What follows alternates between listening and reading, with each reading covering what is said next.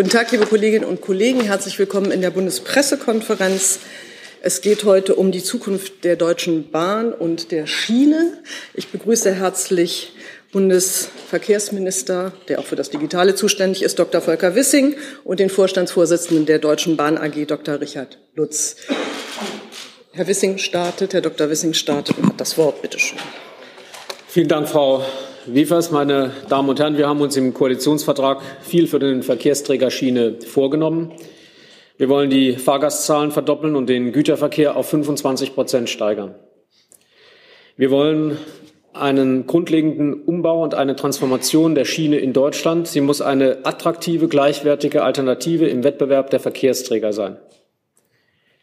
Ein besserer Schienenverkehr ist zentral auch für die Erreichung der Klimaziele. Unsere Ziele erreichen wir aber nicht mit dem aktuellen System. Wir erreichen sie nicht mit dem Zustand, in dem sich die Schiene heute in Deutschland befindet. Seit ich im Dezember das Amt des Verkehrsministers übernommen habe, habe ich zahlreiche Gespräche geführt. In diesen wurde mehr als deutlich, so wie es ist, kann es nicht bleiben. Ähnlich wie bei der Infrastruktur im Straßenverkehr gilt Gleiches auch für die Schieneninfrastruktur. Sie wurde jahrelang vernachlässigt und durch eine Unterfinanzierung und politische Versäumnisse an ihre absolute Grenze gebracht. Viele Gleise, Weichen und Stellwerke sind schlicht überaltert und deshalb stark störanfällig. Hinzu kommt, dass wir aktuell eine sehr hohe Nachfrage erleben, sei es im Personenverkehr oder auch im Güterverkehr. Es fehlt an Kapazitäten für mehr Züge, mehr Fahrgäste und mehr Qualität. Ich kann nachvollziehen, dass in diesen Tagen eine große Unzufriedenheit auf allen Seiten herrscht. Der Zug kommt nicht, der Zug ist überfüllt, der Anschluss wird verpasst. Güterzüge stehen still, weil die vereinbarten Transporte nicht geleistet werden können. Es besteht dringender Handlungsbedarf. Ich will diese Probleme angehen und lösen, indem ich sie zur Chefsache mache. Ich will zwei grundlegende Veränderungen vornehmen. Zum einen unterstütze ich das Ziel der Deutschen Bahn, ein Hochleistungsnetz aus Hochleistungskorridoren aufzubauen. Und zwar bis 2030. Wir brauchen ein solches Hochleistungsnetz, damit die Bahn die hohe Leistung bringen kann, die heute von ihr erwartet wird. Dieses Ziel will ich mit eigenen Impulsen unterlegen. Um das Schienennetz fit für Wachstum und Verkehrsverlagerung zu machen, muss insbesondere das überlastete Netz zu einem Hochleistungsnetz entwickelt werden das geht nur, indem die Infrastruktur konsequent und mit allen Gewerken fit gemacht wird und zum Beispiel Pünktlichkeit und verlässliche, effiziente und kundenorientierte Abläufe zu gewährleisten. Dieser Ansatz unterscheidet sich gegenüber der bisherigen Praxis folgendermaßen. Zum einen müssen Bau-, Erneuerungs- und Erneuerungsmaßnahmen gebündelt und konsequent auf Kapazität gesetzt werden. Das heißt, wenn etwa eine Baustelle eingerichtet wird, um Reparaturen im Gleisbett vorzunehmen, muss gleichzeitig untersucht werden, ob in diesem Korridor weitere Maßnahmen möglich sind und erforderlich sind. Vielleicht nicht in diesem Jahr, aber im nächsten Jahr. Und dann müssen sie vorgezogen werden, damit alle Maßnahmen mit einer Baustelle, mit einer Baustellenmaßnahme und einem Eingriff in den Korridor äh, saniert werden, damit nicht vorkommt, was bisher vorgekommen ist, dass man in diesem Jahr eine Baustelle einrichtet, um das Gleisbett zu sanieren und wenn man fertig ist mit der Baustelle, im nächsten Jahr gleich im gleichen Korridor wieder eine Baustelle einrichtet, um was an der Oberleitung zu reparieren. Durch ein solches Baustellenmanagement wird der Betrieb maximal beeinträchtigt. Wir müssen aber umstellen auf ein Baustellenmanagement, das Beeinträchtigungen des Betriebes auf ein Minimum reduziert oder sie möglichst ganz vermeidet. Der zweite Punkt ist, es muss modernisiert werden, statt lediglich ein 1 zu 1 Ersatz verbaut werden. Was ist damit gemeint? Wenn wir notwendige Baumaßnahmen in einem Korridor haben, darf es nicht dazu kommen, dass der Korridor in den ursprünglichen Zustand zurückversetzt wird, indem man einfach nur Reparaturarbeiten vornimmt. Weil der ursprüngliche Zustand unseres Netzes nicht geeignet ist, die hohen Leistungen zu erbringen, die heute von unserem Bahnnetz erwartet werden.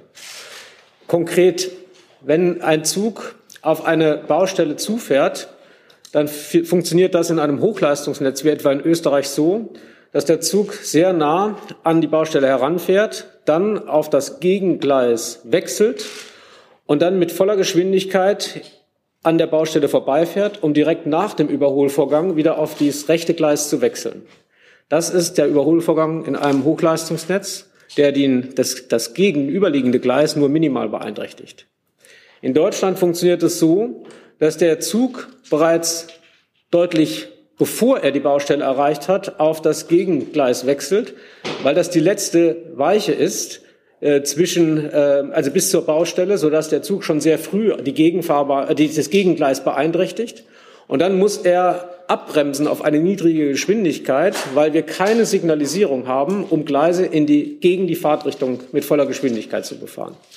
Wenn der Zug dann langsam auf die Baustelle zurollt und an der Baustelle vorbei ist, kann er nicht sofort wieder auf das rechte Gleis wechseln, weil er warten muss, bis er wieder eine Weiche erreicht, um zu wechseln. Das bedeutet, dass der Überholvorgang in unserem Netz lange dauert und damit eine starke Netzbeeinträchtigung stattfindet, während in einem Hochleistungsnetz, etwa wie in Österreich, der Zug nur sehr äh, gering das gegenüberliegende Gleis beeinträchtigt, weil der Überholvorgang maximal beschleunigt wird. Das wollen wir in Deutschland auch haben, indem wir eben nicht nur sanieren, sondern zu einem Hochleistungsnetz, zu einem modernen Netz mit äh, entsprechender Signalisierung und mehr Weichen zum Wechseln ähm, einbauen. Und der Bauvorgang selbst, er darf sowohl für die Fahrgäste als auch für den Güterverkehr möglichst nicht zu Qualitätseinbußen führen. Das heißt, es muss eine enge Abstimmung erfolgen mit den äh, Bahnunternehmen, ähm, wie genau und wo genau diese Baustellen eingerichtet werden. Und vor allen Dingen, es muss Gesamtkorridorsanierung erfolgen. Den Anforderungen an die Schiene werden wir nur mit einem solchen Hochleistungsnetz gerecht. Es geht dabei nicht um Flickwerk, sondern erstmals um die großflächige, zeitnahe Modernisierung eines Netzes. Wie organisieren wir diese Umsetzung? Zum einen braucht das Schienennetz eine tragfähige Finanzierung. Der Bund hat in der Vergangenheit zahlreiche Finanzierungsinstrumente für den Erhalt und den Ausbau des Netzes geschaffen und wendet heute mehr Geld als je zuvor für die Bundesschienenwege auf. Die entscheidende Frage ist, wie werden diese Mittel genutzt? Wie lässt sich Bestandserhalt, Kapazitätserweiterung und Netzverfügbarkeit am besten mit den Interessen der Kundinnen und Kunden vereinbaren? Diese Frage lässt sich in den aktuellen Strukturen des DB-Konzerns nur schwer lösen. Und deshalb möchte ich, dass zum 1. Januar 2024 eine gemeinwohlorientierte Infrastruktursparte durch den Zusammenschluss der Infrastruktureinheiten DB Netz AG und DB Station und Service AG gebildet wird. Mit dieser Infrastruktursparte schaffen wir Effizienzgewinne, bündeln parallele Führungsstrukturen und stärken die Steuerungsmöglichkeiten des Bundes als Eigentümer. Das zahlt gleichzeitig auf unsere Klimaziele ein. Mir ist wichtig, dass eine Strukturreform am Ende mit einem erkennbaren Mehrwert für die Bürgerinnen und Bürger verbunden ist. Um die geht es. Dabei werde ich die Interessen des Bundes als Eigentümer stärker durchsetzen, steuern und koordinieren. Damit das gelingt, schaffe ich in meinem Ministerium die entsprechenden Strukturen. Und zwar bereits zum 1. Juli diesen Jahres. Ich werde zum 1. Juli eine Steuerungsgruppe Deutsche Bahn einrichten. In dieser sollen alle Fäden zusammenlaufen und sie berichtet regelmäßig in kurzen Abschnitten direkt an mich über die Umsetzung der vereinbarten Ziele. Sei es die Schaffung der Infrastrukturgesellschaft, den Fortgang der Korridorsanierung sowie die Implementierung eines kundenfreundlicheren Bauens. Durch dieses Frühwarnsystem werden Probleme früher erkannt, sodass gezielt und rechtzeitig gegengesteuert werden kann. Die Steuerungsgruppe Deutsche Bahn soll zudem eine enge Zusammenarbeit zwischen dem Bundesministerium für Digitales und Verkehr und dem Vorsitzenden des Aufsichtsrats der Deutschen Bahn gewährleisten. Und außerdem richten wir ein Deutschlandtaktbüro ein. Diese Stabsstelle wird in meinem Ministerium Projektbooster für das Vorhaben des Ministeriums und der Branche und zentraler Ansprechpartner sein. Zudem kommen wir am 29. Juli diesen Jahres zur Auftaktsitzung der Beschleunigungskommission Schiene zusammen und setzen damit einen entscheidenden Baustein des Koalitionsvertrages um. Gemeinsam mit Entscheidungsträgern aus Wirtschaft, Wissenschaft, Administration und Politik wird diese Beschleunigungskommission sich um ganz konkrete Anliegen kümmern, mit denen wir den Ausbau des Schienenverkehrs beschleunigen können. Ziel ist es, bis Ende des Jahres ein breites Portfolio an Maßnahmen zu vereinbaren, das wir unmittelbar zur Beschleunigung umsetzen können. Meine Damen und Herren, ich erwarte, dass wir in Zukunft wieder die Uhr nach der Bahn stellen können. Und ich bin zuversichtlich, dass wir das gemeinsam mit der Branche auch schaffen. Deshalb lade ich die gesamte Branche, alle Bahnunternehmen ein, gemeinsam mit mir die Kräfte zu bündeln und nach vorne zu blicken, damit wir die Deutsche Bahn und unsere Schieneninfrastruktur zu einem Erfolg führen, auf den wir stolz sein können. Ich möchte, dass der Wettbewerb auf der Schiene dadurch gestärkt wird. Und deswegen werde ich alle Bahnunternehmen, alle Akteure eng einbinden bei jedem einzelnen Schritt. Vielen Dank. Vielen Dank, Herr Minister. Hey Leute, diese Folge wird diesmal präsentiert von unserem Partner, äh, äh, Partnern, der Junge Naiv Crowd. Tausende Menschen, die uns jeden Monat mit Geldgeschenken beglücken. Danke dafür und jetzt geht's weiter. Herr Dr. Lutz hat das Wort. Ja, sehr geehrter Herr Bundesminister, sehr geehrte Frau Wiebers, meine Damen und Herren, herzlichen Dank für die Einladung in die heutige Bundespressekonferenz und die Möglichkeit, Ihnen Details zur geplanten Entwicklung eines Hochleistungsnetzes vorzustellen, wobei der Minister eine ganze Reihe von Details in eisenbahnerisch perfekter Manier schon vorgestellt hat, sodass ich mich vielleicht ein bisschen kürzer später fassen kann. Lassen Sie mich aber zunächst mit der betrieblichen Lage im Schienenverkehr beginnen. Im Moment ist auf unserem Netz so viel los wie niemals zuvor. 51.000 Züge fahren durch Deutschland jeden Tag. Der Nachfragetrend zur klimafreundlichen Schiene ist ungebrochen und für diese Entwicklung sind wir ausgesprochen dankbar.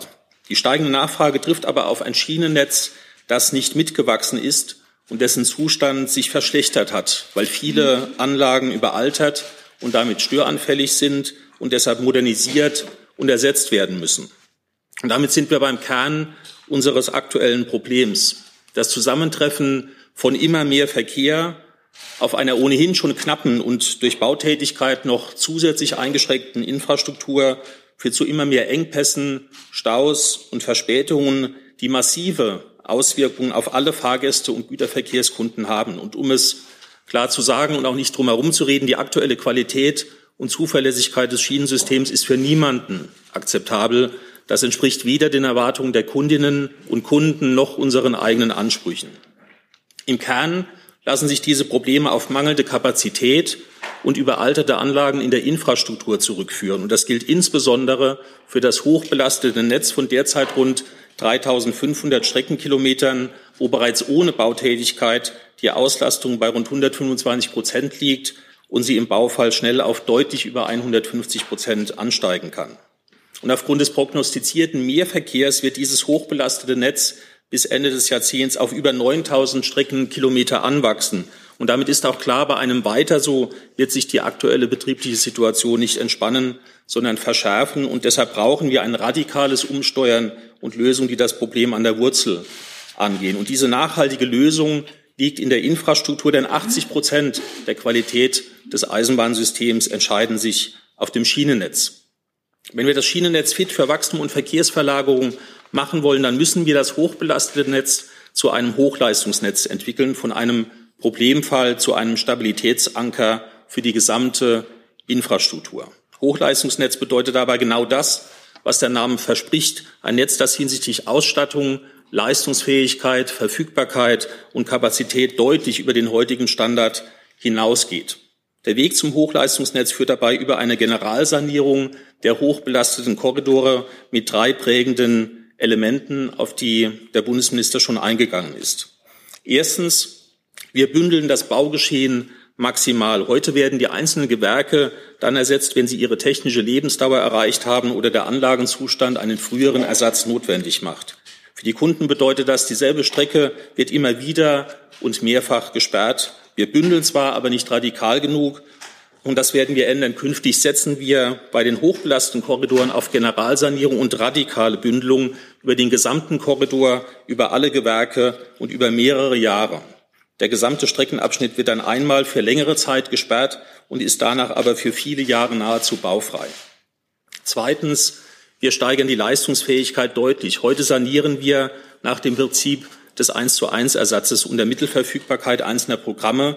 Und für die Kunden bedeutet dies, dass nach der Sanierung eine Bestandsstrecke eben nicht wesentlich leistungsfähiger ist als vorher. Künftig werden, werden wir die Generalsanierung mit kleinen und mittleren Maßnahmen zur Erhöhung von Kapazität und Robustheit kombinieren. Der Streckenabschnitt hat dann nach der Baumaßnahme eine bessere Ausstattung und eine höhere Leistungsfähigkeit. Und drittens, Wir bauen so kundenfreundlich wie möglich. Heute sind die Finanzierungsbedingungen auf wirtschaftliche Mittelverwendung beim Bauen ausgerichtet. Und für die Kunden bedeutet das, die baubedingte Sperrung einer Strecke dauert oft länger als notwendig. Künftig werden wir auf den hochbelasteten Korridoren die Potenziale für schnelleres und damit kundenfreundlicheres Bauen ausschöpfen. Nach Abschluss der jeweiligen Generalsanierung bedeutet dies für die Fahrgäste und Wiederverkehrskunden auf diesem Korridor höhere Pünktlichkeit, bessere Leistungsfähigkeit, sehr viel weniger Störungen und nahezu keine baubedingten Störungen über Jahre hinaus. Diese Generalsanierung der hochbelasteten Korridore werden wir 2024 starten. Die Auswahl und konkrete Umsetzung sollen im engen Dialog zwischen Bund, Bahn, Schienensektor und der Wirtschaft entwickelt werden. Wichtig ist mir, die Entwicklung des Hochleistungsnetzes geht nicht zu Lasten der übrigen Teile des Schienennetzes. Auch hier wird weiter intensiv investiert und instand gehalten, ohne Abstriche. Im Gegenteil, hohe Leistungsfähigkeit und geringes Störniveau im hochbelasteten Netz wirken sich über die langen Transportwege, insbesondere im Fernverkehr und Güterverkehr, positiv auf die Qualität des gesamten Netzes aus. Wir gesunden sozusagen von innen nach außen und Korridor für Korridor. Gleichzeitig werden wir die Grundprinzipien der Generalsanierung mit stärkerer Bündelung, verbesserter Ausstattung und Maßnahmen zur schnellen Kapazitätserweiterung, wo immer möglich und sinnvoll, auch auf das übrige Netz übertragen. Und außerdem werden wir jene Elemente des Hochleistungsnetzes und des neuen Bewirtschaftungssystems, wo wir nicht auf die Generalsanierung ab 2024 warten müssen, sondern bereits jetzt starten können, auch vorziehen. Viele kurzfristig wirksame Maßnahmen sind bereits entschieden und in der Umsetzung, um die betriebliche Situation zu stabilisieren. Auf Einzelheiten können wir gerne im Rahmen der Diskussion eingehen. Sie sehen, mit dem Hochleistungsnetz gibt es eine strukturelle und nachhaltige Lösung und gleichzeitig setzen wir auf eine, ein Bündel von Sofortmaßnahmen, um die Betriebslage kurzfristig zu verbessern.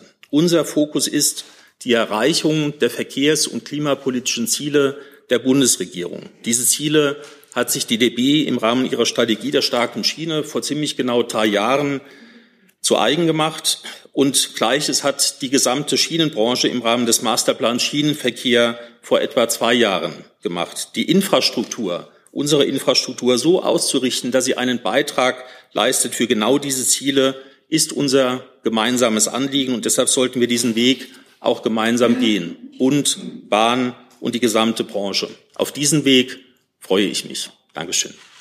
Vielen Dank, Herr Dr. Lutz. Ich habe schon eine ganze Reihe von Fragen vorliegen, von äh, hier aus dem Saal, aber auch von Kollegen, die uns am Bildschirm verfolgen. Herr Jung startet. Kann das schlecht erkennen ja. in dieser Reihe. Hm? Herr Wissing, ich habe eine Frage. Äh, die Ausbau- Neubau, Neubauprojekte der Bahn benötigen pro Jahr sechs Milliarden Euro laut Ihren eigenen Beamten im Ministerium. Warum verkaufen Sie uns jetzt hier einen Neustart mit Chefsache, wenn Sie, Herr Wissing, gerade mal ein Drittel, also 2,2 Milliarden pro Jahr in Ihrem Haushalt eingeplant haben? Wollen Sie uns hier was vormachen? Die notwendigen finanziellen Mittel zur Finanzierung dessen, was wir uns vorgenommen haben, werden sichergestellt. Ich kann den Haushaltsberatungen jetzt nicht vorgreifen. Der, das Bundeskabinett wird sich am 1.7. mit dem Bundeshaushalt 2023 beschäftigen. Bin gern bereit, danach alle Fragen zum Haushalt zu beantworten. Aber klar ist, die Bedeutung der Schiene ist so überragend. Wir sehen das auch in den logistischen Anforderungen, die auf die Schiene zukommen während dieses äh, Angriffskrieges Russlands auf die Ukraine, dass das für uns absolute Priorität hat. Und deswegen ist die Finanzierung unserer äh, Infrastruktur, Schieneninfrastruktur sichergestellt. Aber möchten Sie die Berichte bestätigen? Ich meine, es, es heißt, dass Beamte in ihrem eigenen Haus auf die Barrikaden gehen, weil sie äh, noch nicht mal das Nötigste finanziell planen. Das, möchten Sie das äh, vielleicht dementieren, wenn das nicht stimmt? Das kann ich dementieren. Bei uns geht niemand auf die Barrikaden und diese Zahlen sind auch veraltet. Die entsprechen nicht äh, dem äh, Hochlauf, den wir im Bundeshaushalt 2023 anlegen. Vielleicht kann ich hier eine Frage von Herrn äh, Becker von Reuters anschließen, der auch nach Finanzmitteln fragt, ähm, die Sie, ja, die, da wollen Sie ja nicht vorgreifen, aber vielleicht können Sie sagen, ob dafür noch zusätzliches Geld aus dem Bundeshaushalt kommen muss. Wir werden den Bundeshaushalt dem Bedarfsplan anpassen und werden selbstverständlich die notwendigen Infrastrukturfinanzmittel zur Verfügung stellen, um die, unser Schienennetz in einen Zustand zu bringen, der, der auf der Höhe der Zeit ist und der den Anforderungen entspricht, die äh, die Bürgerinnen und Bürger zu Recht, aber auch die Wirtschaft zu Recht an unsere Schiene stellt.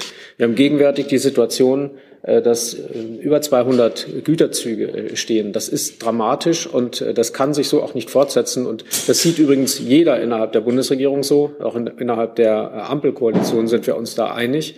Und klar ist auch, dass wenn wir unsere Schieneninfrastruktur nicht ertüchtigen, wir nicht nur unsere Klimaziele verfehlen, sondern äh, zugleich auch Wachstumseinbußen haben. Und die kann sich in der gegenwärtigen Situation niemand wünschen und auch niemand erlauben. Jetzt geht es bei Ihnen weiter. Ja, nein, Sie. Ja, äh, Frage aus den Niederlanden, Rob Safelberg. Ähm, vielen Dank für das äh, Kommen heute. Ähm, ich verstehe, dass Sie reden über die Mobilität und äh, äh, nachhaltige Mobilität für die Bürger. Sie haben gesprochen über Probleme, aber man kann auch über Erfolge sprechen. Also aus dem Ausland sieht man sehr genau, dass das 9-Euro-Ticket sehr gut angenommen wird bei den Bürgern.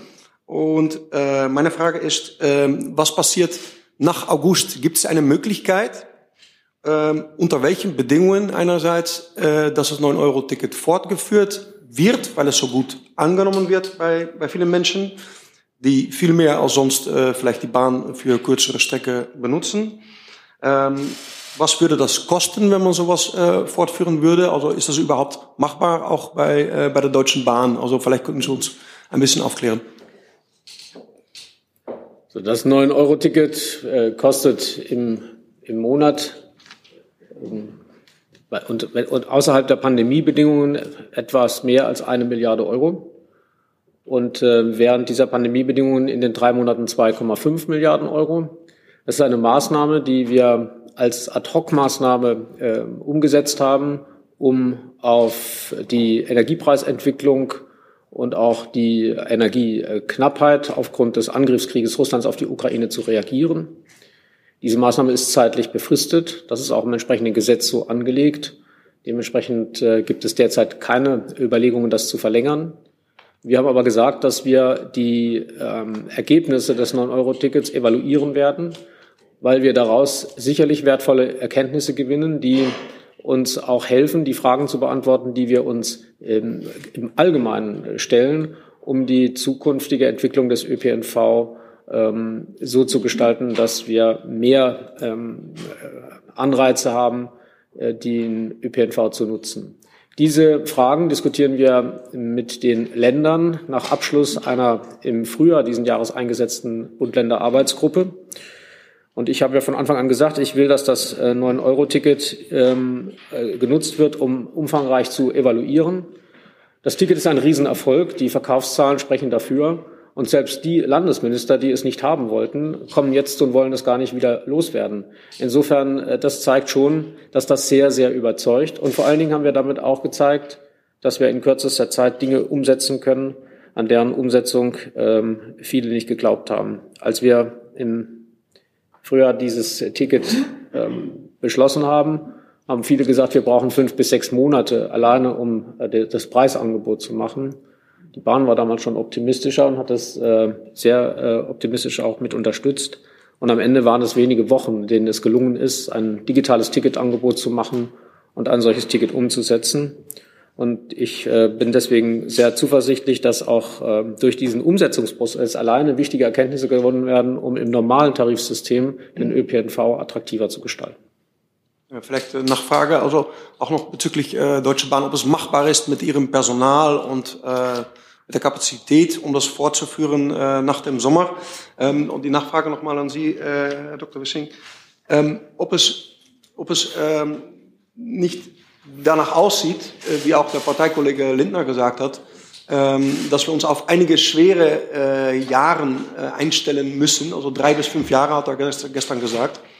Ähm, also die Inflation ist sehr hoch. Es sieht nicht danach aus, dass sehr kurzfristig die Energiepreise äh, äh, senken, also die Belastung auch für, den, äh, für die Bürger.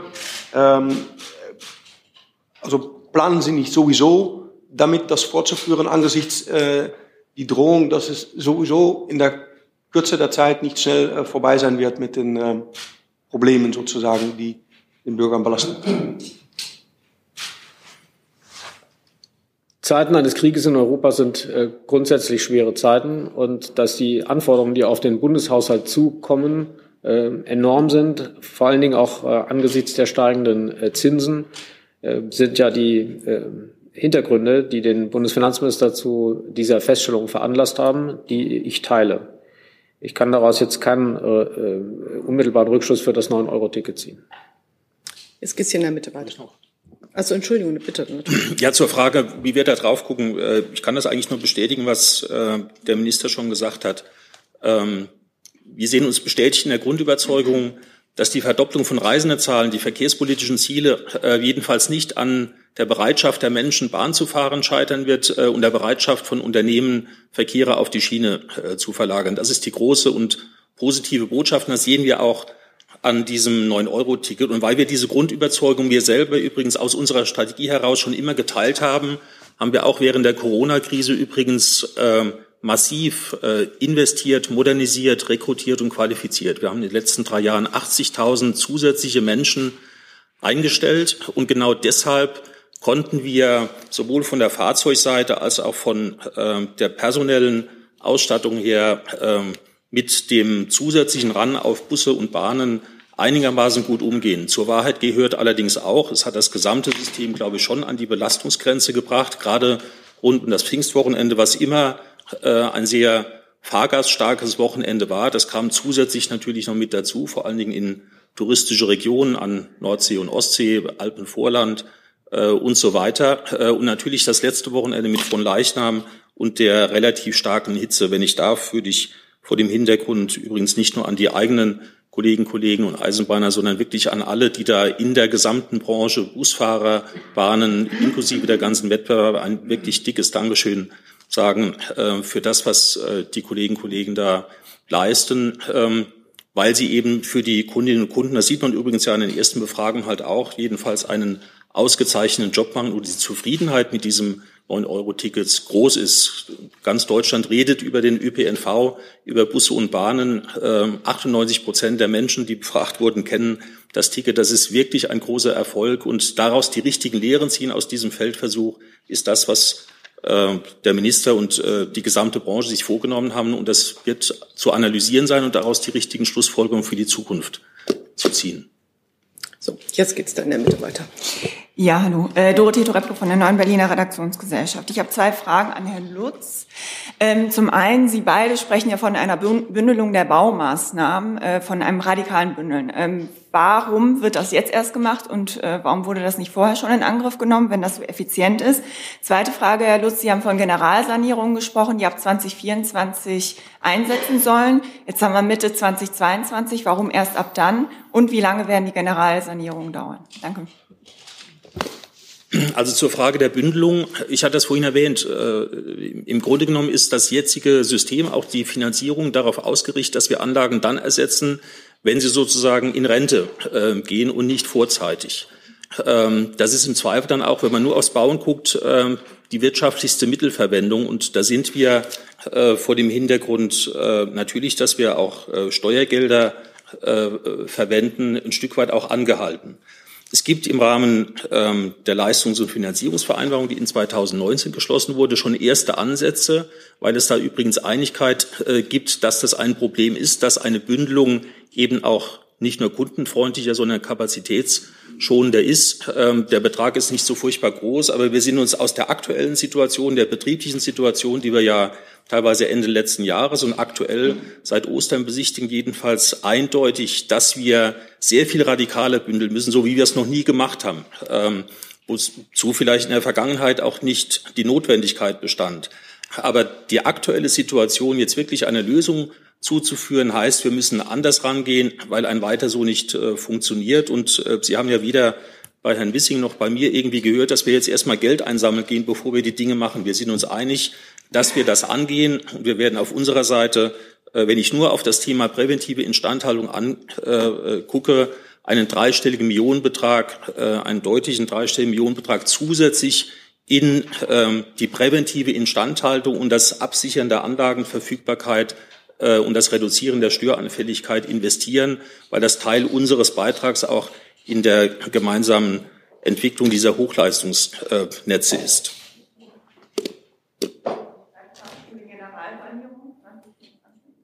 Ja, wir beginnen in 2024 einfach deshalb, weil im Moment, ich hatte es ja vorhin erwähnt, wir werden über längere Zeit dann einen solchen hochbelasteten Korridor sperren, äh, sehr viel dramatischer und grundsätzlicher als bisher. Und die Baumaßnahmen, die wir da reinplanen, die sind im Moment auch geplant, aber in viel späteren Jahren. Ich bleibe mal äh, bei dem Stichwort Riedbahn, weil das ja das ist, was uns seit Ostern ähm, im Moment im Grunde genommen äh, sowohl im Personen- als auch im Güterverkehr diese ganzen, äh, diese ganzen Wachstumsschmerzen äh, bereitet. Dort sind in den nächsten zehn, zwölf Jahren immer mal wieder wochenweise eingleisige Sperrungen geplant, weil wir den Anlagenzustand relativ kennen. Wir wissen, wann die Gewerke alle da in Rente gehen. Wir haben in den nächsten zehn bis zwölf Jahren insgesamt, äh, ich glaube, 16 solche äh, eingleisigen Sperrungen geplant, wo über mehrere Wochen die Kapazität übrigens ja nicht nur um 50 Prozent reduziert ist, sondern es hat eben was mit dem Gleiswechselbetrieb zu tun, die Kapazität um deutlich mehr als 50 Prozent reduziert wird. Und diese Maßnahmen planen wir jetzt alle nach vorne in das Jahr 2024. Das ist eine große Kraftanstrengung. Damit können wir zumindest mal in dieser Radikalität auch nicht jetzt schon anfangen, weil es, glaube ich, ein ganz, ganz wichtiges Element ist, die alle Eisenbahnverkehrsunternehmen und deren Kundinnen und Kunden auch rechtzeitig über diese Maßnahme zu informieren, weil das natürlich dann zumindest mal auf diesem Korridor dann erstmal für einige Zeit 100 Prozent der Kapazität vernichtet. Also müssen wir auch vorausschauend und vorplanend Umleiterstrecken fit machen, damit wir Kapazitäten umleiten können, damit wir im Personenverkehr, im Regionalverkehr, vielleicht auch Schienenersatzverkehr rechtzeitig organisieren. Also es ist ganz, ganz wichtig, damit das eben auch gut gelingt und die Kunden, Kundinnen und Kunden das auch akzeptieren, dass wir einen entsprechenden Vorlauf haben, sowohl aus der Baubetriebsplanung als auch vor dem Hintergrund der rechtzeitigen Information. Aber ähm, wenn wir im Moment mit Kundinnen und Kunden sprechen äh, und dieses Konzept äh, ist ja äh, durchaus auch schon seit einigen Wochen in der Diskussion, dann gibt es da eine ganz, ganz große Bereitschaft zu sagen, jawohl, es geht nicht anders, wir müssen das jetzt so machen und wir sind auch bereit, das gemeinsam anzugehen. Deshalb ist es, glaube ich, auch wichtig, dass äh, die Frage, mit welchem Korridor fangen wir an und wie geht das weiter, auch gemeinsam mit der Branche äh, und auch der Wirtschaft äh, besprochen wird, dass wir da zumindest mal alle an Bord haben und alle mitnehmen können. Ich gebe mal einen kleinen Zwischenstand mit Blick auf die Uhr. Äh, ich habe so ein gutes Dutzend Fragesteller noch auf meiner Liste, ähm, so fürs Zeitmanagement. Ähm, eine Frage kommt von Marcel Heberlein vom ARD-Hörfunk genau zu diesem Kon äh, Komplex äh, der Baustellen. Er fragt, wenn die Zukunft ganzer Strecken länger, wenn in Zukunft ganze Strecken länger gesperrt werden, um sie grundlegend zu sanieren, wird es dann erst einmal schlechter für die Fahrgäste, bevor es besser wird? Na, ich sage es mal so, also einen sozusagen schmerzfreien Weg äh, der Gesundung wird es nicht geben. Das ist äh, bei sozusagen äh, menschlichen Körpern genauso wie bei äh, Eisenbahninfrastrukturen. Aber wir sind uns alle einig, dass wir zumindest mal diese Schmerzen, die wir dann eben auch rechtzeitig äh, so organisieren können, dass sie möglichst äh, kundenfreundlich sind, dass wir die alle äh, auch äh, eingehen, weil es danach signifikant besser wird. Und das wissen wir übrigens aus Österreich. Der Minister hat das Beispiel ja genannt. Die hatten im Jahr 2008 äh, um diese Phase herum durchaus ein ähnliches Problem. Und die sind genauso vorgegangen, wie wir das jetzt gerade beschrieben haben. Korridor für Korridor. Das war dann immer relativ schmerzhaft. Aber nachdem der Korridor durchgebaut wird, hat man im Grunde genommen sofort gespürt, was es eben für positive Entwicklungen dann nicht nur auf diesem Korridor, sondern in der Ausstrahlwirkung auch auf das restliche Netz hat. Wir bauen im Moment, äh, im Moment Gott sei Dank nicht mehr, wir bauen ja seit einigen Wochen auf der Riedbahn.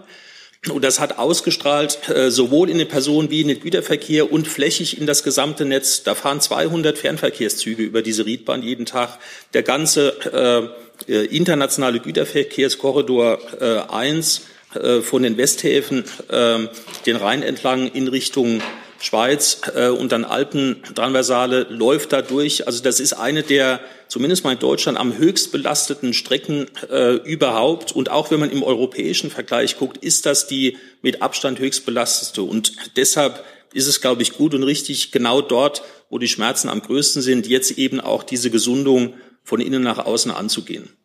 Jetzt geht's wieder. Vielleicht darf ich eine Sache ergänzen, ja. Frau, Frau Wefers. Und mhm. zwar will ich auf die Frage, warum das jetzt angegangen wird, auch sagen, dass wir mit dieser Steuerungsgruppe Deutsche Bahn die Eigentümerinteressen des Bundes künftig auch stärker durchsetzen werden. Wir werden sie stärker durchsetzen gegenüber dem Aufsichtsrat und auch gegenüber dem Bahnvorstand. Äh, ich nehme es sehr ernst, äh, die Unzufriedenheit der Bürgerinnen und Bürger mit dem derzeitigen Zustand. Und wir haben in sehr intensiven äh, und sehr offenen Gesprächen auch geklärt, dass wir das grundlegend angehen werden. Und ich kann den Bürgerinnen und Bürgern versichern, dass wir mit einer sehr hohen Präzision und Genauigkeit ähm, mit dieser Steuerungsgruppe Deutsche Bahn jeden einzelnen Schritt ähm, so ähm, begleiten werden, dass die Eigentümerinteressen ähm, zu 100 Prozent gewahrt werden. Und die sind klar. Ich habe die Bürgerinnen und Bürger verstanden und ich habe auch verstanden, was für Erwartungen die deutsche Wirtschaft an den Güterverkehr in den nächsten Jahren hat. Gut, Vielen Dank dafür. Nach dieser Ausführung sende ich die Nachricht an den Kollegen Gernot Heller, äh, dass mir die Frage beantwortet scheint. Sonst bitte noch mal melden und jetzt geht's weiter im Saal. Ja, Strauß, Rheinische Post. Ähm, Herr Lutz, jetzt stehen die Ferien vor der Tür. Ähm, worauf müssen sich Bahnkunden einstellen? Auf mehr Verspätungen, mehr Zugausfälle? Die zweite Frage, ich wollte noch mal nachfragen, die Entwicklung ist ja nicht vom Himmel gefallen. Warum reagieren Sie erst jetzt und nicht schon vor ein paar Jahren? Und Fühlen Sie sich jetzt eigentlich von Herrn Minister Wissing an die Leine genommen? Also ich fange mal mit der letzten Frage an. Ich fühle mich nicht an die Leine genommen, äh, weil wir die letzten Wochen und Monate seit Dezember äh, sehr intensiv im Austausch äh, waren, was eigentlich die Probleme sind, was die dahinterliegenden Ursachen und was wir auch gemeinsam angehen müssen, ähm, um die betriebliche Situation für alle Kundinnen und Kunden im Personen- und Güterverkehr wieder besser zu machen. Da besteht große Einigkeit in der Diagnose und auch große Einigkeit in der Frage, was jetzt äh, gemacht werden muss. Wenn Sie fragen, äh, warum erst jetzt, äh, dann würde ich äh, tatsächlich äh, auch sagen, ich habe das in äh, anderer Runde auch schon mal äh, so dargestellt, für uns, auch für mich persönlich war es durchaus eine Überraschung, dass wir im Ende letzten Jahres äh, diese extremen betrieblichen Auswirkungen äh, gelaufen sind. Wir wussten immer, um das vielleicht nochmal größer einzuordnen, dass wir dem Wachstum äh, im Personen- und Güterverkehr ein Stück weit hinterherbauen. Die großen neuen Ausbaumaßnahmen, auch das Thema Digitalisierung, wird uns in den nächsten Jahren nicht helfen. Genau deshalb gab es auch sehr früh ähm, äh, auch haushalterisch übrigens äh, Programme, die Kapazitätserweiterung durch kleine und mittlere Maßnahmen unterstützt haben. Etappierung des Deutschlandtakts ist ein Stichwort und auch im jetzigen Koalitionsvertrag steht, äh, und das war große Einigkeit auch im Vorfeld mit den entsprechenden Parteien, steht äh, ein Programm für schnelle Kapazitätserweiterung, wo die Themen, die wir heute diskutieren, übrigens inhaltlich alle dahinter liegen. Ähm, Insofern war klar, dass wir diese Themen angehen müssen, was wir heute diskutiert haben. Insofern äh, ist das jetzt nichts sozusagen innovativ Neues. Was aber zumindest mal für mich überraschend war, dass wir sehr viel früher und sehr viel stärker in äh, diese Themen reingehen müssen und jetzt auch nicht mehr warten können, sondern jetzt die Themen umsetzen müssen. Das ist das, was in der Tat äh, neu ist. Und wenn ich es äh, vor einem Jahr schon gewusst hätte, dann hätten wir diese Diskussion vor einem Jahr schon gehabt. Ähm, es lag an den betrieblichen Auswirkungen, die sehr extrem waren im vierten Quartal und die wir teilweise seit Ostern dann eben spüren, weil wir im Moment halt in dem Dilemma sind, äh, wir müssen bauen, auch auf dieser Riedbahn. Ich hätte die Riedbahnbaustelle, die wir in den letzten Wochen gesehen haben, gerne verschoben nach 2024 in den nächsten Korridor. Das war auch Teil unserer internen Diskussion. Herr Wissing kennt das. Es war aus der Anlagensituation dieser Riedbahn heraus nicht möglich, das wirklich zu verschieben. Deshalb mussten wir in diese Baustellen hinein. Aber deshalb ist es umso wichtiger, jetzt tatsächlich vor die Welle zu kommen und diese Themen anzugehen. Und das Thema Verfügbarkeit von Geld wird in den nächsten ein, zwei Jahren keine Rolle spielen. Wir werden alles angehen, was gemacht werden muss, um diese Situation zu stabilisieren. Wie sieht das in den nächsten Wochen und Monaten aus? Ich habe es vorhin gesagt, wir sind Gott sei Dank, äh, vor drei Jahren waren wir uns äh, im Bahnvorstand einig, dass wir uns auf Wachstum und Verkehrsverlagerungen einrichten. Ähm, wir haben 80.000 zusätzliche Einstellungen vorgenommen. Wenn wir das nicht gemacht hätten, hätten wir übrigens heute vielleicht ganz andere Diskussionen. Die haben wir Gott sei Dank nicht. Und wir haben auch massiv in Züge investiert. Ich kann mich noch gut daran erinnern, im Sommer 2020 gab es viele, die gesagt haben, ihr fahrt Geisterzüge durch die Gegend, wie könnte jetzt neue Investitionen anstehen in Milliardengrößenordnung. Ich bin heilfroh, dass wir es gemacht haben. Wir haben am Jahresende 360 ICEs in der Flotte. Vor fünf Jahren waren es 100 weniger. Das heißt, wir haben uns bei den Dingen, die wir machen konnten, auf das äh, Wachstum eingerichtet. Und wir wussten immer, dass der eigentlich limitierende Faktor die Infrastruktur ist. Und an dem Thema sind wir dran. Und ich bin wirklich dankbar und äh, ausgesprochen froh, dass es da eine Sicht auf die Dinge gibt, auch gemeinsam mit dem Ministerium. Und diese Steuerungsgruppe, von der Herr Wissing gesprochen hat, äh, übersetze ich, dass wir gemeinsam da Kräfte bündeln und möglichst viel Bums und Wucht hinter die Themen, die jetzt gebracht werden müssen, bringen. Das äh, sehe ich alles andere als kritisch. Wir sind in einer, wenn ich das so sagen darf, Schicksalsgemeinschaft für die Infrastruktur tragen wir alle Verantwortung und die zu bündeln, die Kräfte auf die Themen auch zu lenken, die es braucht, da sind wir mit dabei und da bin ich ausgesprochen dankbar, dass wir diese Diskussion haben und auch diese Festlegung nach vorne. Ja, Frage. Nochmal kurz nachgefragt zu den Ferien. Was kommt da auf die, die Bahnkunden zu? Es werden ja mehr Reisende unterwegs sein. Werden die Probleme sich dann nochmal vergrößern? Wird es noch schlimmer werden?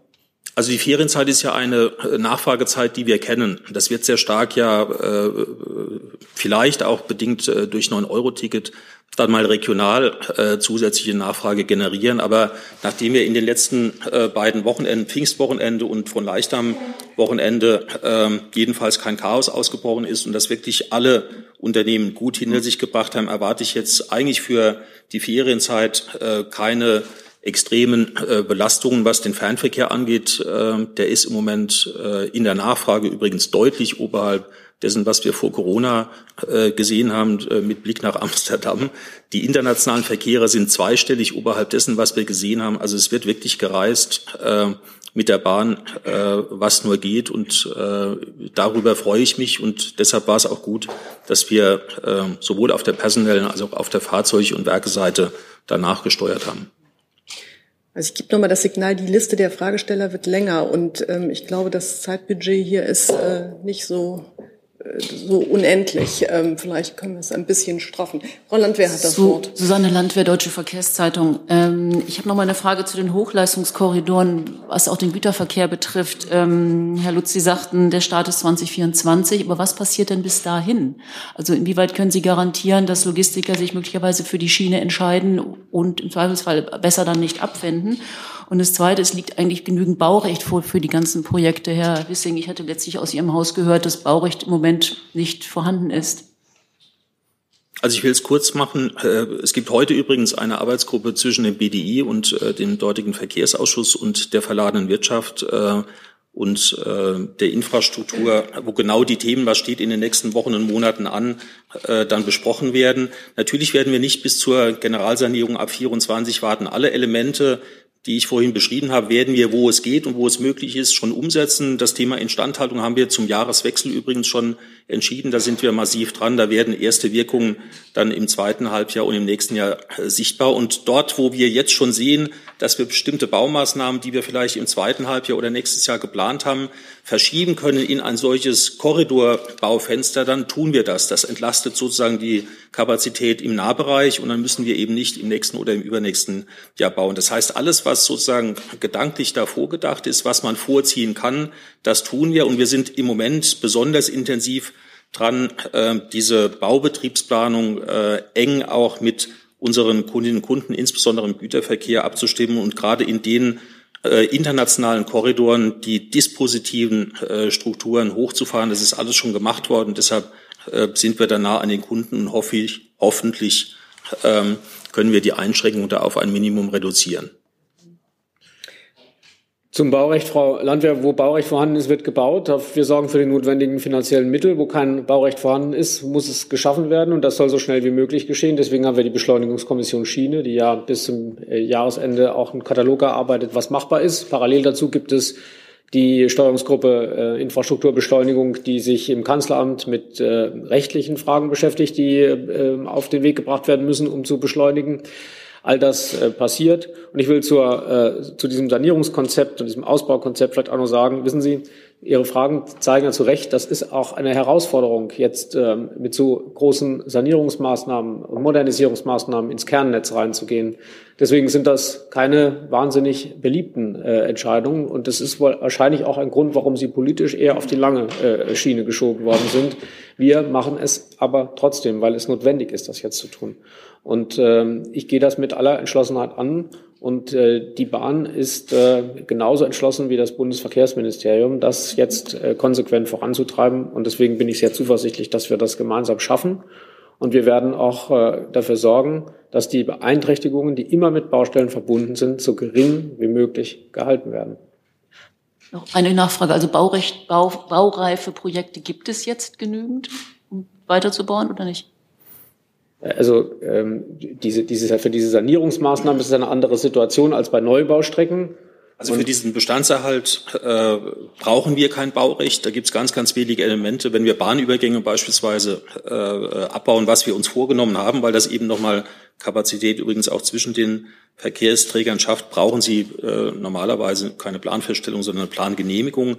Das wird äh, zu betrachten sein, aber für sozusagen ganz normale äh, Ersatzinvestitionen äh, und auch das eine oder andere, was vielleicht zusätzliche Kapazität, Kapazität schafft, Gleiswechselbetrieb, braucht man keine äh, keine Baugenehmigung beziehungsweise Planfeststellung. Äh, das können wir so machen. Was, wofür wir natürlich äh, Baurecht brauchen, ist, wenn wir das Netz erweitern, und das wird auch notwendig sein, um den Deutschlandtakt einzuführen. Das schaffen wir nicht auf der Grundlage des bestehenden Netzes, dafür brauchen wir Neubaustrecken. Und ähm, dort, wie gesagt, wir, wir äh, haben natürlich heute nicht überall Baurecht, weil das ja ein Konzept ist, das wir jetzt als äh, Ampelkoalition vor allen Dingen äh, entschlossen vorantreiben. Aber unser Ziel ist es, dass dort, wo wir Baurecht brauchen, es so schnell wie möglich geschaffen wird. Bevor es hier im Saal weitergeht, habe ich, äh, will ich zwei Fragen von außen äh, sozusagen vortragen. Ähm, Timon äh, Heinrizi von der Deutschen Verkehrszeitung fragt äh, zum kundenfreundlichen Bauen, ob Sie da die derzeitigen Mittel und die künftigen Mittel nennen können. Und Katharina Seiler vom NDR fragt, welche bei welchen Hochleistungskorridoren umfangreich, die umfangreichen Sanierungen nötig sind, ob Sie die nennen können. Also kundenfreundliches Bauen. Ich hatte gesagt, es gibt einen, einen äh, monetären Ansatz in der zumindest mal den Experten ja bekannten Leistungs- und Finanzierungsvereinbarung. Das sind 100 Millionen pro Jahr das Gesamtvolumen an Investitionen in diesem, äh, in dieser Bestandsnetzfinanzierung geht jenseits der fünf. Insofern sieht man schon, auch das war übrigens ein Test, weil wir gesagt haben, wir probieren das mal, weil wir wissen, äh, da ist ein Punkt, den wir uns mal angucken müssen. Wir sind uns einig, dass wir das jetzt nicht an diesen 100 Millionen festmachen, sondern dass wir das machen, was notwendig ist. Äh, und ganz, ganz viele, das ist vielleicht nochmal wichtig, ganz, ganz viele dieser Maßnahmen sind ja durchaus finanziert, vielleicht nicht im Jahr 2024, sondern hinten im Jahr 2028.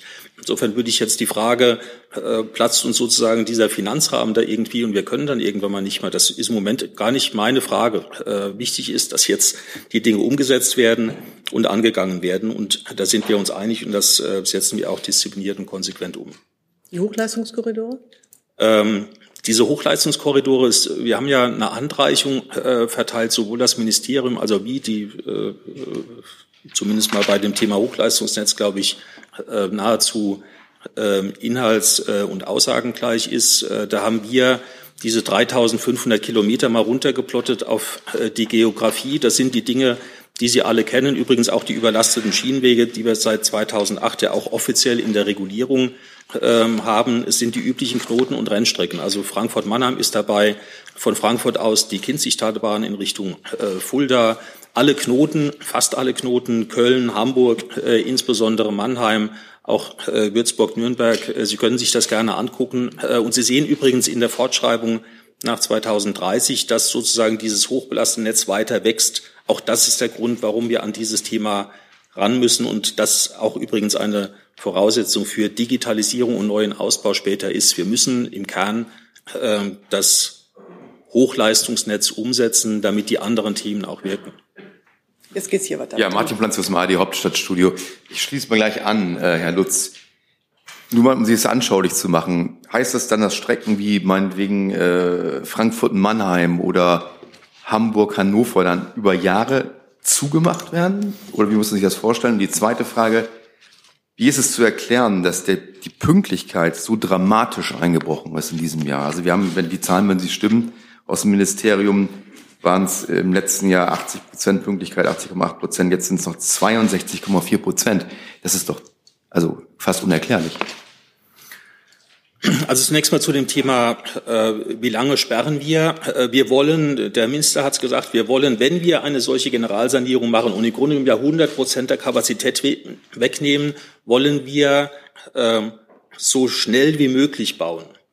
Das heißt, eine der Aktivitäten, die wir auch mit der Baubranche äh, besprechen müssen, ist, wie viel Bauleistung kriegen wir sozusagen in diese voll gesperrten Tage, Wochen und eventuell Monate. Wir reden nicht von Jahren, äh, definitiv nicht. Das würde ich zumindest mal äh, äh, hier auch zu Protokoll geben wollen. Aber wir reden jedenfalls über mehrere Wochen und unter Umständen einige Monate. Und wir müssen in diesen Korridor quasi alles reinpacken, was wir machen wollen, sowohl von Ersatz der bestehenden Strukturen als auch Kapazitätserweiterung, alles, was wir machen. Und wir müssen mit der Baubranche innovative und sozusagen auch hochleistungsfähige Bauverfahren besprechen, ähm, damit wir die Sperrung so kurz machen wie nur irgend möglich, damit die Einschränkungen für den Kunden nicht so groß werden. Und Riedbahn ist ein schönes Beispiel. Es gibt ja nicht, es gibt ja einige Strecken, die von Frankfurt nach Mannheim gehen. Wir werden dann auf diesen Umleiterstrecken, Main-Neckar-Bahn und vieles andere mehr, dann eben die Kapazitäten schaffen müssen, um zumindest mal die notwendigen Verkehre auch abwickeln äh, zu können. Das würde ich zumindest mal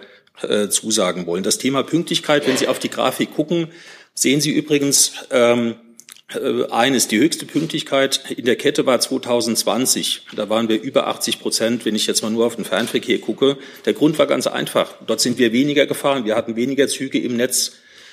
Und was wir übrigens auch in den letzten zwei Jahren äh, im Realtest gesehen haben, ist, wie stark die Auslastung gerade in diesen Engpasskorridoren auf Pünktlichkeit insgesamt wirkt. Äh, deshalb war 2020 ähm, das, äh, also in hoch ausgelasteten Strecken äh, wenn dann noch zusätzliche Last kommt oder durch Baustellenkapazität weggenommen wird, dann haben sie exponentiell hohe Auswirkungen auf das Thema Pünktlichkeit beziehungsweise Unpünktlichkeit im positiven Sinne in 2020 gesehen und im negativen Sinne in den letzten Wochen und Monaten. Und durch diese Ausstrahlwirkung auf das restliche Netz sind wir zumindest mal seit Ostern im Fernverkehr, Sie kennen die Zahlen, auf einem Niveau, was schlicht und ergreifend, ich habe es vorhin gesagt, nicht akzeptabel ist. Und da müssen wir auch wieder weg und wieder runter davon. Ich, ja, ganz ehrlich, ich muss nochmal nachfragen. Das ist ja mit Abstand die schlechteste Pünktlichkeit seit Jahren. Wie ist das zu erklären? Ich verstehe es nicht. Ja, weil, weil auf diesen pünktlichkeitsrelevanten, hochbelasteten Korridoren wir noch nie so viel gebaut haben und wir auch noch nie so viel Verkehr hatten. Und in diesem Zusammentreffen zwischen einerseits äh, immer mehr Verkehr auf diesem gerade hochbelasteten Netz und andererseits eben gerade in den letzten Jahren eben auch Bautätigkeit, die wir auf diesem hochbelasteten Netz haben, im Grunde genommen wir Auslastungen fahren mit dem Programm, die jenseits der 150 Prozent äh, sind und teilweise deutlich. Und dass das äh, zu Staueffekten führt auf diesen Engpässen. Äh, das ist übrigens äh, in der Infrastruktur der Schiene nicht anders als in der Infrastruktur an anderer Stelle. Da, wo zu viel Nachfrage auf eine knappe Kapazität trifft, gibt es Engpässe, Staueffekte und dann halt Verspätungen oder Schlangen.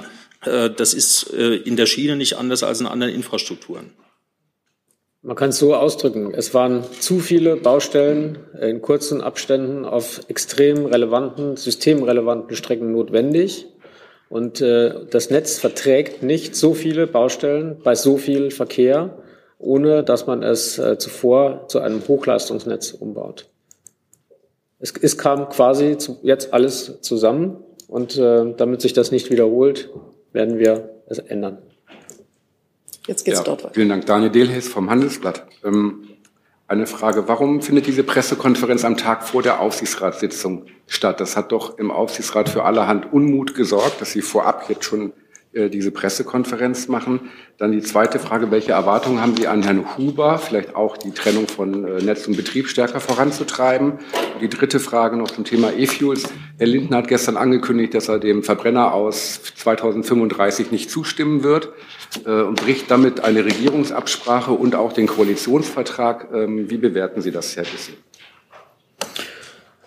Zunächst einmal habe ich immer gesagt, äh, dass nachdem Herr Pofalla äh, die, die aus dem Amt des äh, Infrastrukturvorstands der Deutschen Bahn ausgestiegen ist, dass ich mich mit Personalfragen erst beschäftige, wenn die Frage geklärt ist, wie soll es denn eigentlich mit dem Netz weitergehen. Ich halte nichts davon, dass man Personalfragen diskutiert, bevor man Sachfragen geklärt hat.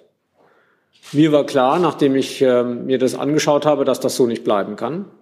Und deswegen war für mich äh, der erste Schritt, wir müssen uns mit der Frage beschäftigen, was wollen wir genau wie ändern. Und dann kommt die nächste, nächste Frage, wer ist die richtige Person, um dieses Konzept umzusetzen? Wer will das machen? Wer ist davon überzeugt, dass das richtig ist? Wer brennt für dieses Projekt und so weiter?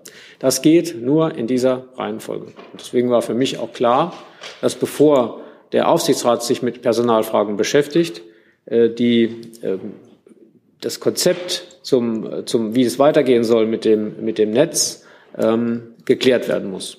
Insofern ist es nur folgerichtig, dass die heutige Pressekonferenz der äh, Entscheidung des Aufsichtsrates vorausgeht. Äh, das halte ich für ein seriöses und ein sachorientiertes Vorgehen und deswegen habe ich darauf Wert gelegt. So mit äh, Personalfragen kann ich mich heute nicht beschäftigen, weil die, äh, der Aufsichtsrat morgen erst äh, sich damit befasst und ich aus Respekt vor dem Aufsichtsrat heute dazu nichts äh, sagen kann. Äh, Sie können aber davon ausgehen, dass äh, der Aufsichtsratsvorsitzende morgen einen Personalvorschlag machen wird, der mit mir abgestimmt ist und dass ich mich äh, im Vorfeld auch umfassend mit der Frage beschäftigt habe, ob dieser Personalvorschlag der richtige ist, um das umzusetzen, worüber wir heute gesprochen haben. Und die Frage, wie die dritte Frage, wie wir mit synthetischen Kraftstoffen ähm, und der äh, Flottengrenzwertregulierung auf europäischer Ebene umgehen, äh, befindet sich ja ein, äh, eine Formulierung im Koalitionsvertrag. Und ähm, Herr Lindner hat daran erinnert, dass die Zulassung von Verbrennungsmotoren über 2035 hinaus, sofern sie nur mit synthetischen Kraftstoffen betankt werden können, äh, auf europäischer Ebene einer Regelung bedarf, damit in einem Gesamtkonzept auch den Flottengrenzwerten zugestimmt werden kann. Das Ganze steht ja im Koalitionsvertrag in einem Kontext und äh, der ist äh, klar vereinbart. Und insofern stehen die Äußerungen von Herrn Lindner nicht im Widerspruch zum Koalitionsvertrag, sondern er fordert zu Recht und ich unterstütze ihn dabei dessen Umsetzung ein. Hi, hier ist Tyler, ich filme das Ganze. Hier ist Thilo, ich äh, stelle dir die Fragen. Hier ist Hans, ich achte aufs Protokoll und stelle fest, wir sind unter drei. Heimliche Info nur für euch. Gar nicht so heimlich, kann man in den Infos lesen, wie man uns unterstützen kann. Nämlich per PayPal oder Überweisung. Weiter geht's. Jetzt geht's hier vorne weiter. Bitte schön. Corinna Budras, FAZ. Ähm, mich würde noch mal interessieren, äh, die Bündelung der Maßnahmen ist ja in der Tat eine gute Idee, auch schon länger im Gespräch. Ähm, wie ist es also es ist aber nicht trivial sozusagen, vor allen Dingen mit Blick auf die Wirtschaftlichkeit, ne, die Sie ja auch schon genannt hatten, Herr Dr. Lutz, der Mittelverwendung. Wie kriegt man das hin? Sind da noch äh, Gesetzesänderungen notwendig, um das ähm, tatsächlich bündeln zu können, also um Maßnahmen vorzuziehen, die eigentlich noch gar nicht anstehen? Oder ist das jetzt einfach nur eine organisatorische Maßnahme? Und mich würde interessieren, die gemeinwohlorientierte äh, Infrastrukturgesellschaft. Gibt es denn da schon irgendwelche Pläne in der Schublade? Gibt es irgendetwas, was ähm, schon jetzt woran gearbeitet wird oder sind Sie da noch ganz am Anfang? Also äh, zur, zur ersten Frage. Wir sehen im Augenblick, wir haben das äh, geprüft im äh, Ministerium, sehen im Augenblick keinen gesetzlichen Anpassungsbedarf. Ähm, wir werden aber mit dieser äh, Steuerungsgruppe Deutsche Bahn jederzeit schnell reagieren können, wenn es irgendeinen Änderungsbedarf oder einen Anpassungsbedarf gibt. Und zur zweiten Frage. Ähm, die Infrastrukturgesellschaft soll ja zum 1. Januar 2024 äh, starten. Das ist ein sehr ambitioniertes Ziel, das wir für machbar halten. Früher ist nicht machbar. Warum? Weil wir müssen natürlich gesellschaftsrechtliche Fragen umfassend klären. Es darf nicht passieren, dass wir am Ende eine Infrastrukturgesellschaft haben, bei der die Möglichkeiten des Eigentümers Einfluss zu nehmen äh, stark äh, durch das Gesellschaftsrecht eingeschränkt sind. Und das ist keine triviale Frage. Und die zu klären habe ich sehr früh nach meinem Amtsantritt in Auftrag gegeben. Daran wird mit äh, Hochdruck gearbeitet.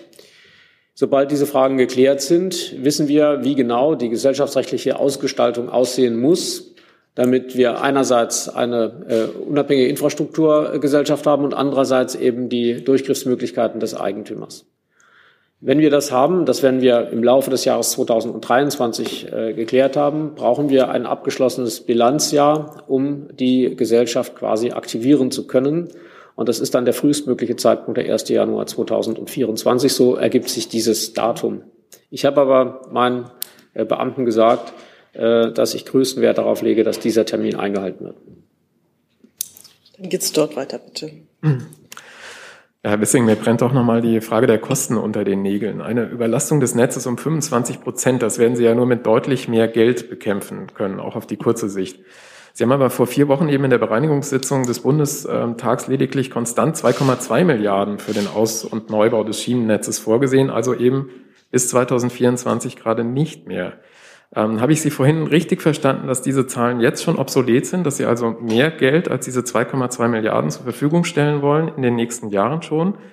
Und ähm, ist da Herr Lindner mit an Bord? Und wenn Sie gestatten, vielleicht die Nachfrage direkt noch im Anschluss. Ähm, Herr Lutz, die Baukosten steigen ja schon jetzt dramatisch. Das heißt, um das Ziel, was Sie jetzt schon haben, zu erreichen, brauchen Sie eigentlich jetzt schon mehr Geld. Also wie viel mehr brauchen Sie in den nächsten Jahren, um diese Ziele zu erreichen? Also zu Ihrer ersten Frage. Ähm, na, selbstverständlich äh, habe ich umfangreiche Gespräche mit dem Bundesfinanzministerium, auch mit Herrn Lindner persönlich geführt, über die Frage, wie können wir die notwendigen finanziellen Mittel für die Herkulesaufgabe bei der Bahn äh, zur Verfügung stellen. Wir haben darüber Einigkeit erzielt, äh, dass das notwendig sein muss und dass das auch gemacht werden muss. Ich kann Ihnen heute, äh, bitte ich um Verständnis, Details zu dem Haushalt nicht sagen, aber äh, ich kann Ihnen nur sagen, dass wir ähm, einig sind, dass diese Infrastrukturinvestitionsmittel ähm, vorhanden sein werden, und zwar ähm, über, den gesamten, über die gesamte Legislaturperiode hinweg, in dem Maße, wie sie gebraucht werden. Vielleicht eine, eine Sache noch, wenn ich das noch ergänzen darf von vorhin. Wir haben im Augenblick 55 Projekte. Ich habe das äh, gerade nochmal ähm, mir, mir geben lassen. 55 Projekte für den Deutschlandtakt bereits in Planung, Frau Landwehr. Höhe der Baukosten war, glaube ich, noch offen, oder? Jetzt war noch eine Frage an Herrn Lutz offen, ne? Genau. Ja, ich würde mich im Tenor eigentlich dem anschließen, was äh, Herr Wissing gesagt hat. Ich glaube, es wäre nicht seriös, auch nicht professionell, jetzt irgendwelche Zahlen in den Raum zu stellen. Und äh, auch diese Bindung ist übrigens nicht klar. So, wir sparen ja auch Geld, weil wir im Grunde genommen halt diese ganzen Baustellen, Vorrichtungen und äh, äh, dann wieder abbauen. Ähm, äh, dann uns sparen und sehr viel effizienter auch für die Bauunternehmen gebaut werden kann. Also wie diese Gesamtrechnung aussieht, das werden wir uns sicherlich gemeinsam angucken. Die wichtigste Botschaft heute ist eigentlich, wir werden äh, jetzt nicht erstmal Geld einsammeln, von dem wir vielleicht glauben, dass wir zusätzliches brauchen, sondern wir werden die Dinge machen, die gemacht werden müssen und werden da nicht äh, zögern, sondern wir sind schon in der Umsetzung und treiben die Themen da voran. Und natürlich werden wir uns das gemeinsam angucken, auch mit dem Thema Infrastrukturpreise, weil natürlich nicht nur Energiepreise, sondern an allen Beschaffungsmärkten man äh, inflationäre Tendenzen sieht. Das wird ein Thema sein, was uns alle übrigens äh, querbeet, nicht nur die Deutsche Bahn, äh, sondern alle Industrien und äh, auch alle Haushalte beschäftigen wird. Ähm, aber wenn wir die Infrastruktur fit für Wachstum und Verkehrsverlagerung machen, geht jedenfalls nichts dran vorbei, äh, die Mengen dann auch ins Gleis zu bringen, ähm, die wir äh, da besprochen haben. Und das äh, setzen wir an. Dafür sind wir auch committed äh, und da gibt es auch kein Vertun. Okay, dann geht's jetzt dort weiter bei Ihnen.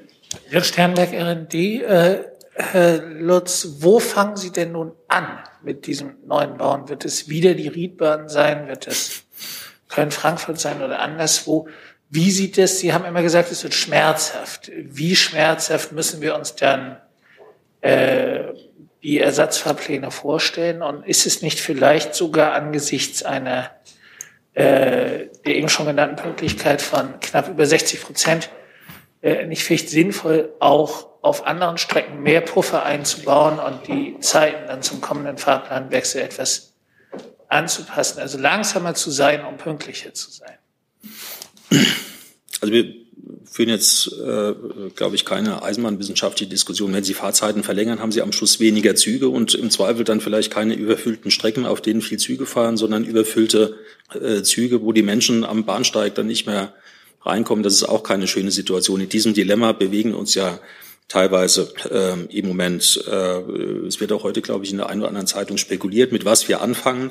Ich sage hier klipp und klar, äh, das ist eines der Themen, was wir gemeinsam mit äh, Bund und Bahn und mit der gesamten Branche besprechen äh, wollen. Äh, die Riedbahn, die im Moment ja so viel Schmerzen macht, äh, ist etwas, was wir jedenfalls im Fokus haben. Das äh, sollte auch nicht wundern, weil es der am stärksten belastete Streckenabschnitt ist. Ähm, insofern wir da am schnellsten dann in Schmerzlinderung sozusagen aus den Hauptorganen dieses deutschen Schienennetz äh, kommen. Aber ich will der Diskussion äh, nicht vorgreifen, weil ähm, wir ganz bewusst eigentlich die Hand ausstrecken in Richtung der Branche, diese Themen gemeinsam zu besprechen und auch gemeinsam dann anzugehen. Jetzt habe ich Herrn Dattelsweig. Bitte schön. Ja, Dattelsweig von DDZ Medien. Herr Lutz, Sie Ziehen Sie doch das Mikro ein bisschen zu sich ran, dann sind Sie besser zu verstehen. So, ja? Hm? Ja, danke. Äh, Herr, Herr Lutz, Sie werden im Bundestag zitiert mit den Worten, äh, wenn ich eine störanfällige Infrastruktur digitalisiere, bleibt es eine störanfällige Infrastruktur. Komma so, Lutz, steht das im Protokoll des Bundestages. Worauf gründen Sie diese Skepsis und den Minister für digitale, Digitales und Verkehr gefragt, äh, teilen Sie diese kritische Einschätzung? Danke. Was ich damit sagen wollte, vielleicht äh, dient das dann auch der Klarstellung, dass wir das, was wir gerade machen, dass wir nämlich aus dem hochbelasteten Netz ein Hochleistungsnetz machen, mit der Möglichkeit maximale Verfügbarkeit und Kapazität und ganz geringe Störanfälligkeit, dass das geradezu eine Voraussetzung dafür ist, diese Infrastruktur auch flächendeckend zu digitalisieren. Weil mit Digitalisierung wird ja kein einziger zusätzlicher Streckenkilometer geschaffen, sondern sie erhöhen nochmal den Durchsatz auf dieser ohnehin schon sozusagen hochbelasteten Infrastruktur. Und das funktioniert nur, wenn die nicht störanfällig ist, wenn die maximale Leistungsfähigkeit hat. Deshalb äh, sind wir übrigens uns auch einig, dass das, was wir jetzt machen, übrigens auch in dem flächendeckenden Antritt geradezu eine Voraussetzung ist für das, was wir auch gemeinsam angehen müssen, Digitalisierung, wo wir nochmal zusätzliche Kapazitäten auf dieser äh, Infrastruktur schaffen. Und mein Punkt war ja nur, wenn ich das nicht mache, dann hätte ich eine digitalisierte Infrastruktur, die wegen Störanfälligkeit aber genau diese Kapazitätseffekte nicht bringt, die wir uns mit der Digitalisierung äh, vorgenommen haben. Das war der Tenor dieses äh, Zitats, was ich da gemacht habe. Und ich teile das. Wir brauchen beides. Wir brauchen den schnellstmöglichen Umbau zu einem Hochleistungsnetz und das dann muss, und das muss natürlich auch digitalisiert werden. Also ich habe jetzt auf der Liste noch Sie, dann Herrn Jung nochmal, Frau Landwehr nochmal und noch eine Frage von außen zum 9-Euro-Ticket. Und dann würde ich die Liste schließen damit. Genau, von mir auch zum 9-Euro-Ticket nochmal eine Frage. Äh, Herr Lutz, Ihre äh, Betriebsräte sprechen von einem Belastungspaket äh, in diesem Zusammenhang. Teilen Sie diese Einschätzung? Und Herr Wissing, an Sie eine Frage. Äh, wie wollen Sie verhindern, dass am Ende des 9-Euro-Tickets an der Preisspirale nach oben gedreht wird?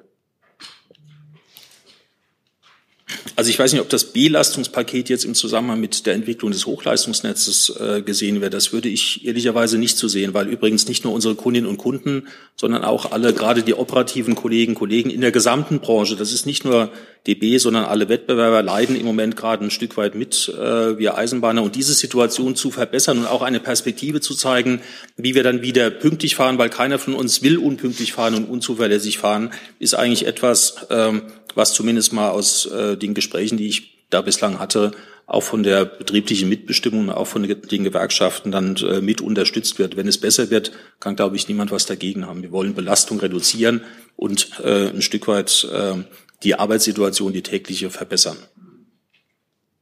Für, vielleicht zum der Preisspirale. Also es gibt keinen Grund, wegen des 9-Euro-Tickets an der Preisspirale zu drehen, weil der Bund die vollständigen Kosten übernommen hat. Und wenn man sich die Zahl der Ticketverkäufer anschaut, äh, behalten die, ähm, die Unternehmen ja 9 Euro pro Ticket, oder die Verbünde 9 Euro pro Ticket ähm, zusätzlich. Und insofern gibt es keinen Zusammenhang zwischen ähm, den Tarifen nach dem 9-Euro-Ticket und der Einführung dieses Tickets. Ich habe persönlich aber, oder das Bundesministerium hat keinen Einfluss auf die Preisgestaltung der äh, Länder und der Verkehrsverbünde. Dann schließe ich jetzt hier gleich die, die Frage von Sascha Mayer von dpa an, äh, der auf die Verbraucherzentralen verweist äh, und deren Forderung im Anschluss an das 9-Euro-Ticket ein 29-Euro-Monatsticket für Busse und Bahnen äh, im Nahverkehr zu etablieren und möchte wissen, ob Sie sich so etwas vorstellen können. Ich habe den Vorschlag zur Kenntnis genommen und äh, bleibe dabei, dass wir das 9-Euro-Ticket evaluieren werden und den Fahrplan nicht ändern, den wir mit den Ländern vereinbart haben, nämlich eine, eine, eine Evaluierung des 9-Euro-Tickets einfließen zu lassen in die Ergebnisse der Arbeitsgruppe, die zur Herbstkonferenz der Verkehrsministerinnen und Verkehrsminister der Länder Ergebnisse präsentiert wie wir den ÖPNV effizienter und attraktiver gestalten können. Und erst danach stellen sich weitere Fragen. Herr Jung. Herr Wissing, nach den Fragen des Handelsblatt-Kollegen gerade bin ich jetzt wieder oder noch mehr verwirrt, weil es ist ja unstrittig, dass pro Jahr sechs Milliarden Euro nötig sind für den Ausbau. Es ist unstrittig, dass Sie nur 2,2 Milliarden ange angemeldet haben. Es ist dann aber komisch, wenn Sie sagen, die notwendigen Mittel werden zur Verfügung stehen. Das passt doch nicht zusammen.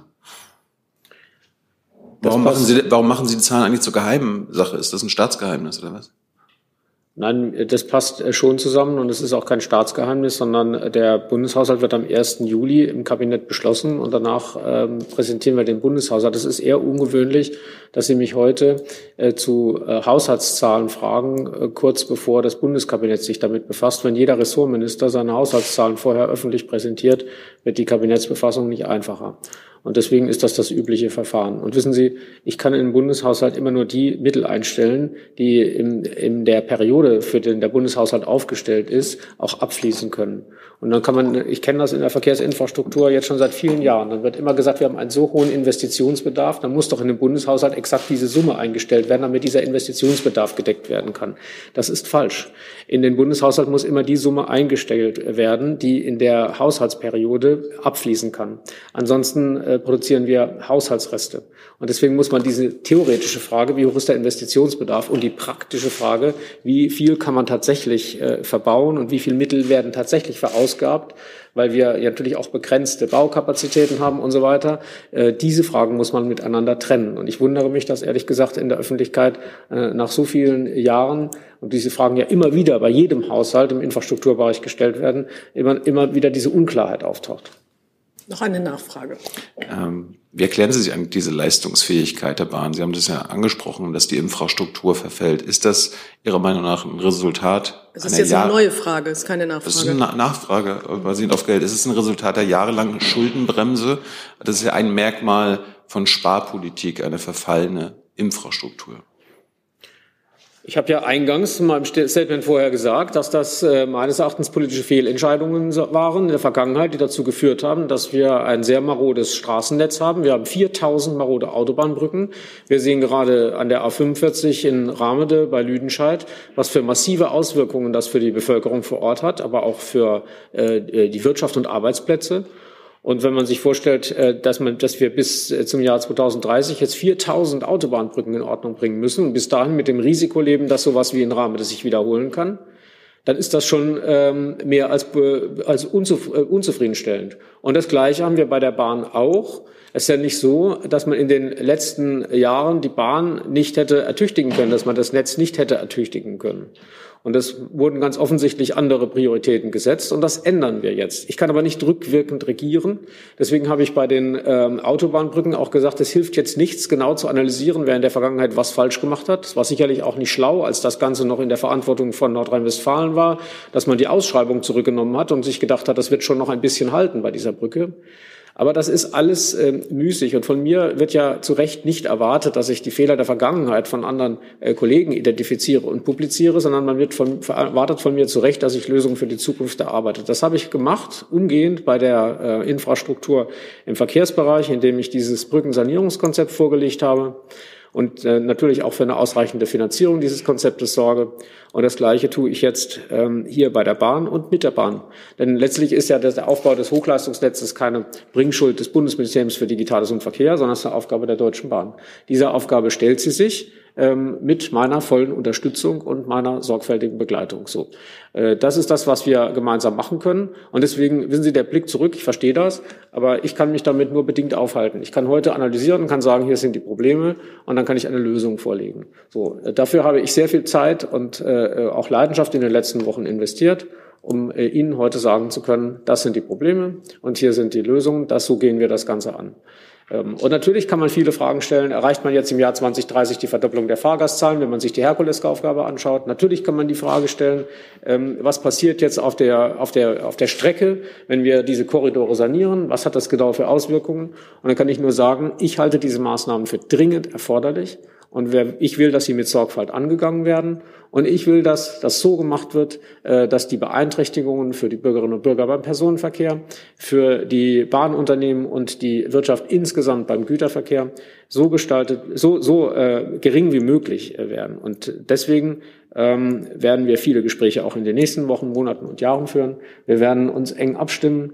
Äh, ich werde mit großer Aufmerksamkeit und äh, auch weiterhin mit Leidenschaft und eben mit der Steuerungsgruppe Deutsche Bahn diesen Prozess begleiten. Meine Erfahrung ist die, wenn sich äh, die Menschen auf etwas verständigen und man sich nachhaltig darum kümmert, dann kommt man auch voran. Holland wer? Ich habe noch mal eine Frage zur Rechtsform. Ähm, Sie sagten, also ist noch offen, aber die, äh, wir hatten ja eine Riesendiskussion über die Autobahn GmbH, ob es nun eine GmbH oder eine AG sein soll. Ähm, und jetzt ist die Frage, was garantiert denn die größtmögliche Handlungsfähigkeit dieser Gesellschaft, also welche Rechtsform? Und welche Rechtsform garantiert dann auch die Möglichkeit, als Ministerium die Fäden in der Hand zu halten und durchzugreifen? Und die Anschlussfrage noch, sind Sie zufrieden mit dem, was die Autobahn GmbH macht und wie sozusagen da jetzt die Organisation läuft?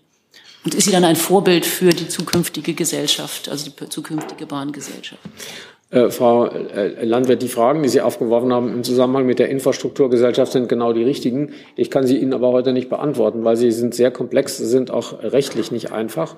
Und deswegen äh, haben wir in Auftrag gegeben, dass das sorgfältig geprüft wird. Wir werden mehrere Modelle durchdenken und werden dann am Ende eins vorschlagen. Äh, und zwar ein Modell, das den Zielen des Koalitionsvertrages äh, in allen Punkten gerecht wird. Wir haben während der Koalitionsverhandlungen, ich kann mich da präzise daran erinnern, sehr umfangreich uns mit der Frage beschäftigt. Äh, da gab es viele Vorschläge und am Ende haben wir gesagt, das können wir nicht während dieser Verhandlungen beantworten. Das ist zu komplex. Und insofern ähm, muss ich leider Ihnen heute sagen, ich kann die Fragen erst beantworten, wenn die rechtliche Prüfung abgeschlossen ist. Ähm, das wird im Laufe, spätestens im Laufe des nächsten Jahres der Fall sein. Äh, und was die Autobahn GmbH angeht, ist das natürlich eine, eine Riesenoperation gewesen, die ja die Vorgängerregierung in Gang gesetzt hat, äh, die, ähm, die, die, die, Baulastträgerschaft der, der Bundesfernstraßen zurückzuholen in den Bund. Also zumindest die, die Autobahnen sind ja vollständig zurück, die Bundesstraßen zum, zum Teil. Ähm, und die, diese Aufgabe ähm, es war, das war von Anfang an klar, dass diese Aufgabe für, für die Autobahn GmbH eine enorme Herausforderung bedeutet. Ich kann mich an die Anfänge erinnern. Ich war damals äh, Landesminister und weiß, wie schwierig das war, ähm, diese auch vor allen Dingen laufenden Planungsprojekte zu überführen. Äh, da könnte ich Ihnen eine Stunde von Problemen berichten. Ähm, also wir werden versuchen, bei der Infrastrukturgesellschaft sicherlich auch aus den Erfahrungen der Autobahn GmbH zu lernen. Ähm, und ich sehe dahin jetzt nicht eine Blaupause, weil die Anforderungen bei der Bahn durchaus andere sind. Gut, das freuen wir uns, wenn Sie wiederkommen, wenn Sie dann soweit sind, um das vorzustellen, vielleicht auch schon vor dem nächsten Jahr. Wir sind am Ende der Pressekonferenz angekommen. Vielen Dank, dass Sie gekommen sind. Äh, vielen Dank dass, an alle Kollegen und Kolleginnen, die gekommen sind. Ich schließe die Pressekonferenz.